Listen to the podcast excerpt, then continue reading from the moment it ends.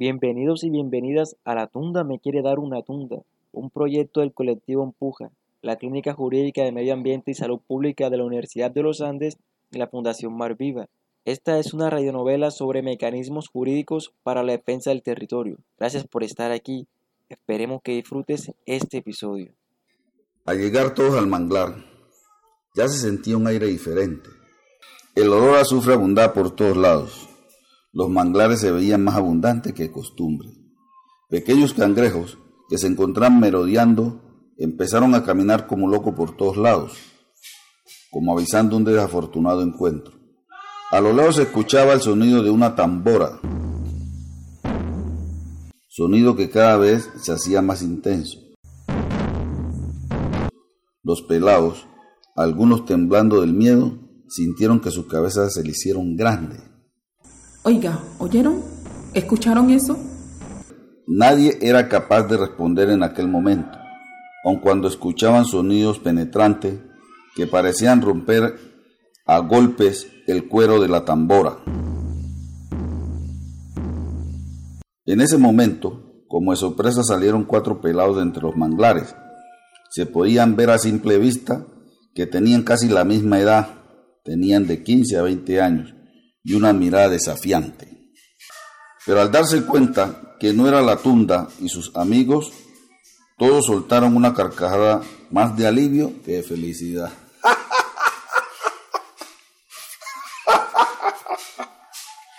¿Quiénes son ustedes? ¿Qué hacen en estos lugares tan peligrosos? ¿Por qué nos asustaron? Si la tunda viniera por nosotros, hoy con las ganas se tiene que quedar. Y aunque ando dando vueltas por la zona, Ay, solitica le toca merodear. Y aunque ande dando vueltas por la zona, a solitica le toca merodear. A ella solita le toca merodear. A ella solita le toca merodear. A ella solita le toca merodear. A ella solita como todos sus aliados, que solo piensan nomás en destruir. A ella solita como todos sus aliados, que solo piensan nomás en destruir y no le importa llenarse los bolsillos, aunque se acabe el pobrecito de Nuki. Y no le importa llenarse los bolsillos, aunque se acabe el pobrecito de Nuki. Aunque se acabe el pobrecito de Nuki. Aunque se acabe el pobrecito. Alguien se aproxima con mucha prevención. Estén pendientes que debe ser ella. Aunque se acabe el pobrecito de Nuki. Un territorio de gente muy amable eso es la zona de Luquí. Puede disfrutar de la naturaleza. Hay todo aquel que venga por ahí. Puede disfrutar de la naturaleza. Hay todo aquel que venga por ahí. Y todo aquel que venga por ahí. Y todo aquel que venga por ahí. Y todo aquel que venga por ahí. Después que no vaya a ser un avispao de esos muchos que el mundo han de venir como la tunda se lleva a los pelados, así se puede también llevar aquí. Como la tunda se lleva a los pelados, así se puede también llevar aquí. Así se puede también llevar aquí. Así se puede también llevar aquí. Así se puede también Nosotros también estamos asustados, como ustedes. es que la tunda nos tiene bien asustados. Somos la comunidad indígena Mangle Rojo. Mi nombre es Avicenia, líder de este grupo. Mis amigos no hablan español todavía. Deben estar confundidos con lo que está pasando. Nosotros somos de la comunidad del Manglar. Mi nombre es Julia, ellos son Domingo, César y Yadira. Y hemos venido a enfrentarnos con la tunda. Mm, mm, comprendo, pero sería mejor que no interviniera en nuestros asuntos. No respondemos si ese tunda se lo lleva y se lo come. Es que la protección de los mangles y de todo el territorio es responsabilidad de todos. Y la tunda no está sola, las personas que están con ella son seguramente personas poderosas. No importa, nosotros defenderemos nuestra madre tierra cueste lo que cueste. Este territorio son nuestros y no vamos a permitir que ni ese tunda ni nadie lo destruya. Nosotros también queremos luchar contra los planes de la tunda y sus aliados.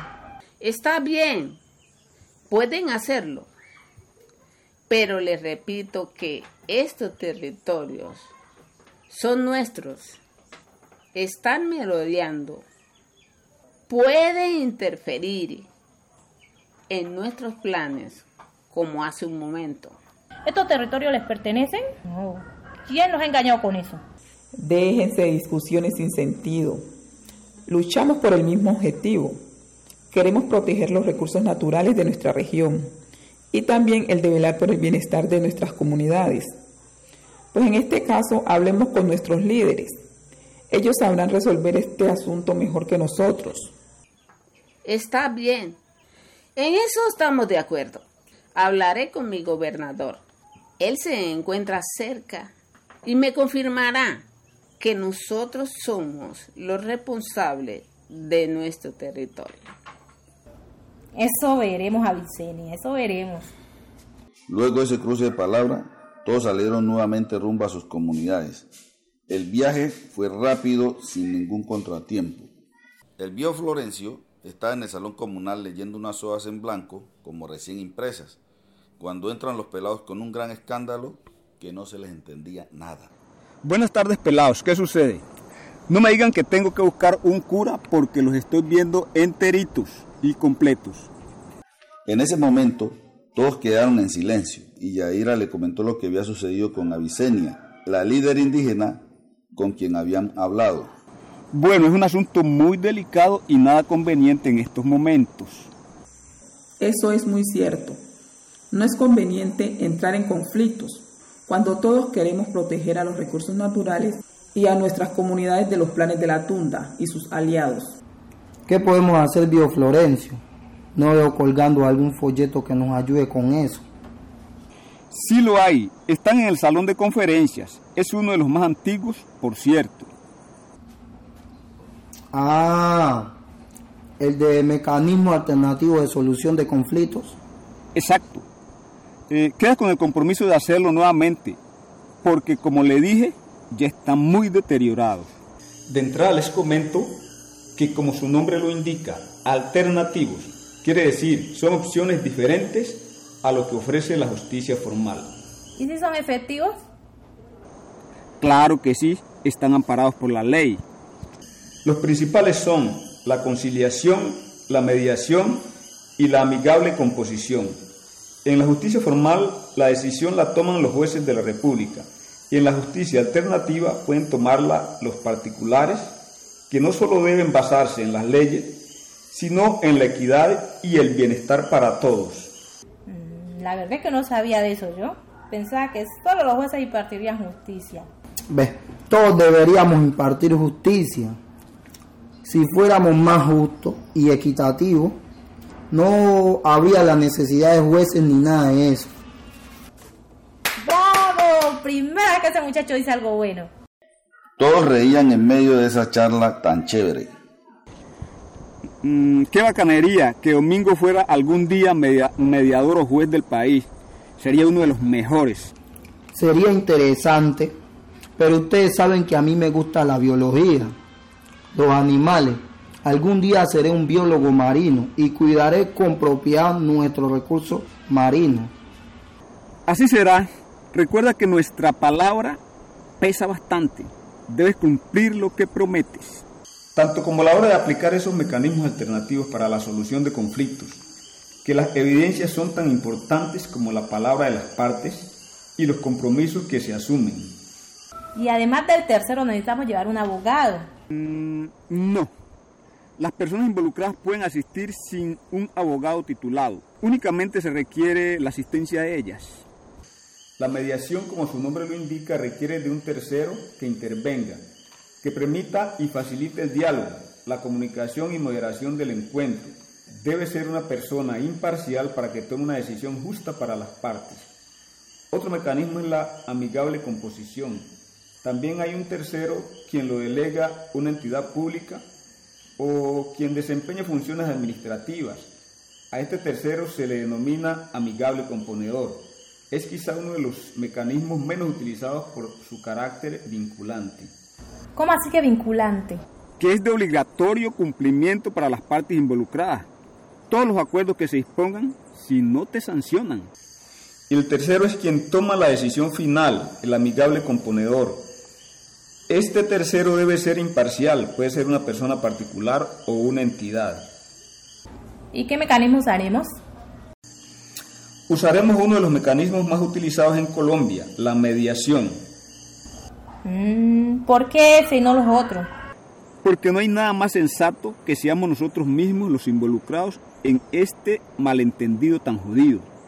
Con la mediación buscamos resolver el asunto pendiente desde el respeto y la confianza entre las comunidades, fortaleciendo la base de nuestra relación.